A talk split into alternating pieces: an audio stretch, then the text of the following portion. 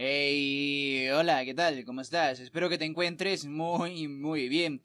Yo soy La Razón y la Voz y te doy la bienvenida a una emisión más de tu programa La Razón de la Voz, en su emisión número 34.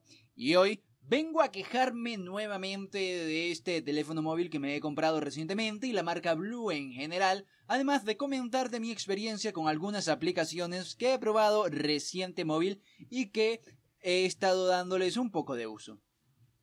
Primero, como siempre, vamos con las quejas. Y es que se me había olvidado comentar que al principio tienes que conectar todo con Google por fuerzas.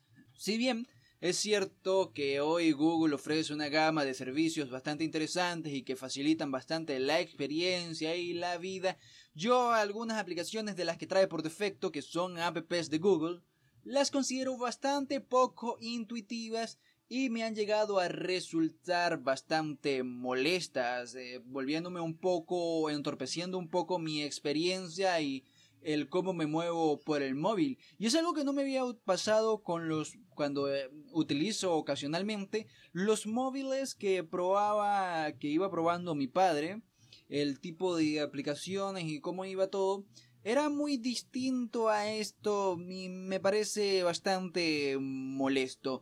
Eh, la aplicación de el visor de imágenes, una app de Google conectada con la nube de Google, el visor de archivos, una app de Google conectado con la nube de Google, eh, los contactos también vinculados directamente a la cuenta de Google.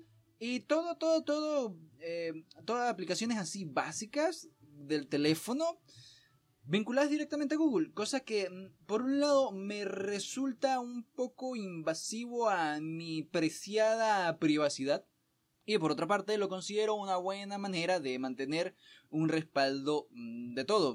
Mm, ganas, pierdes, no lo sé, no lo sé. Eh, no lo sé, yo soy muy receloso con Google en este aspecto. Y como había dicho antes, durante mucho tiempo había prescindido de un teléfono móvil y los únicos contactos directos que había tenido con ellos era a través de mi padre o de mis familiares que tenían teléfonos móviles, ya que yo no soy alguien que eh, necesite mucho necesite mucho de esto, porque siempre estaba con un PC encima, pero las cosas cambian y he necesitado un móvil. Ahora bien, otra cosa de la que no me había quejado bien era de la pantalla, que no es AMOLED y en muchos casos resulta bastante fastidioso tratar de enseñarle algo a otra persona y que ambos podamos ver lo que la pantalla, lo que en la pantalla se muestra claramente. Lo cual, pues, pasa con la mayoría de blues de gama baja, porque tienen esta, de, se ahorran un dinero en esta pantalla que yo creo que se lo pudieran meter en RAM.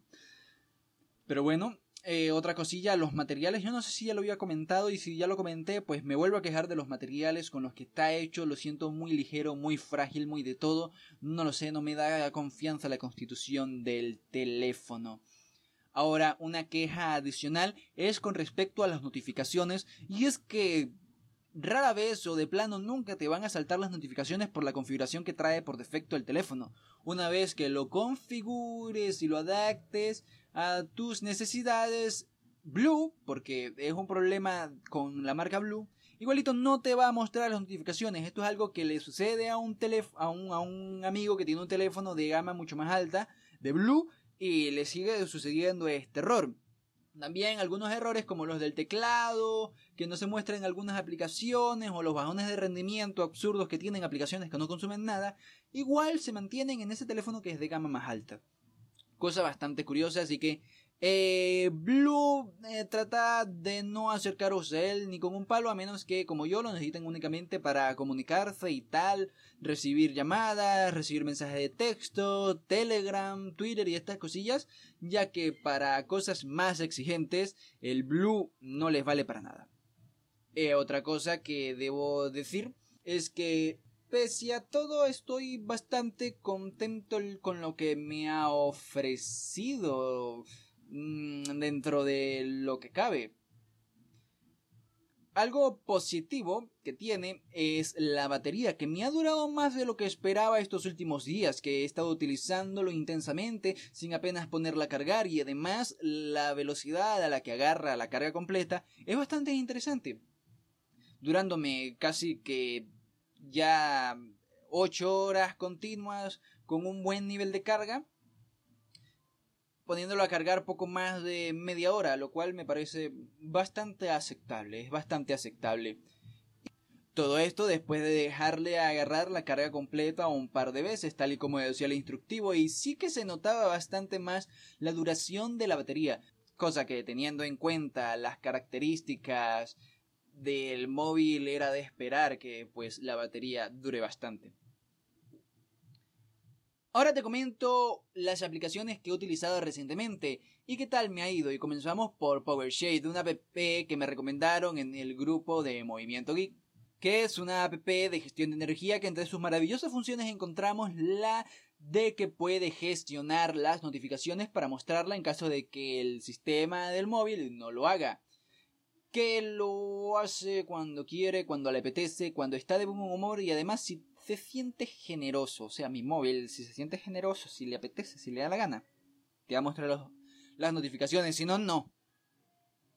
Pero esa función que fue la única por la que me he bajado esta aplicación, pues no estaba disponible en mi móvil y yo me quedo un poco flipandinis por esto. Más tarde veo las reseñas y me digo, me doy cuenta de que o todos tienen el mismo modelo de móvil que yo o la app no anda bien, ya que por ya que varios comentaban que les saltaba un error similar. Así que tendré que esperar a que lo arreglen o rezarle a Jesús de que el teléfono pues le apetezca más seguido mostrarme las notificaciones.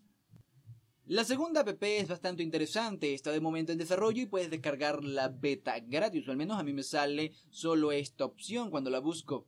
Top Line, todo junto. Es una aplicación para grabar tus audios en el teléfono con algo más de calidad. Es bastante funcional, diría yo, y de momento no veo ninguna eh, razón particular por la cual ponerla por encima del grabador que trae por defecto mi teléfono. Por otro lado, por la misma línea de la app de edición de audio, se supone que también te debe permitir editar audio top line, pero no he encontrado esas funcionalidades, o al menos soy demasiado eh, malo con estas cosas, como para poder encontrar estas opciones, eh, grabar y poco más.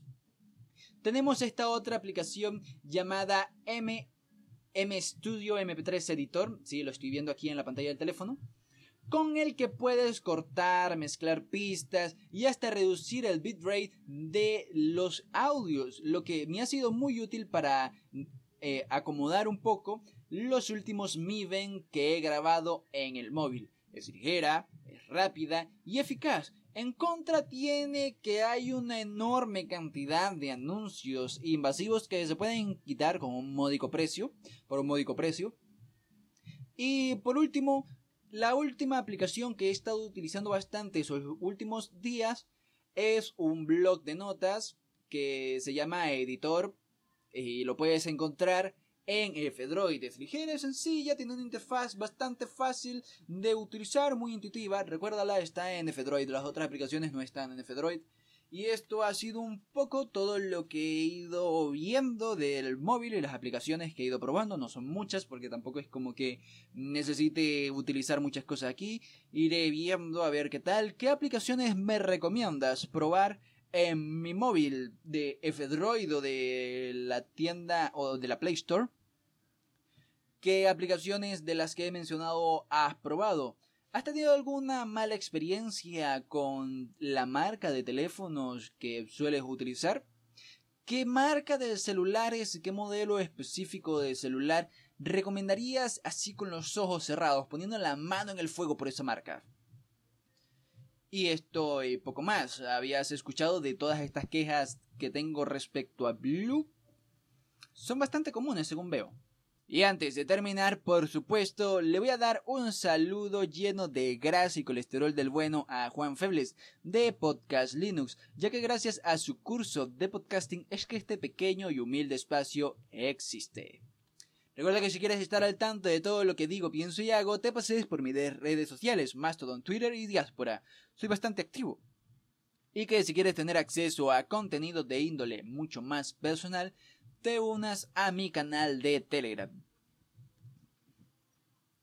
Esto ha sido todo por la emisión de hoy. Te ha hablado la razón y la voz. Nos vemos en una próxima emisión. That's the living is the show. La vida es bella. Adiós. Por cierto, yo pensaba que hoy era viernes, pero resulta que era sábado. Qué cosas tan curiosas, ¿no?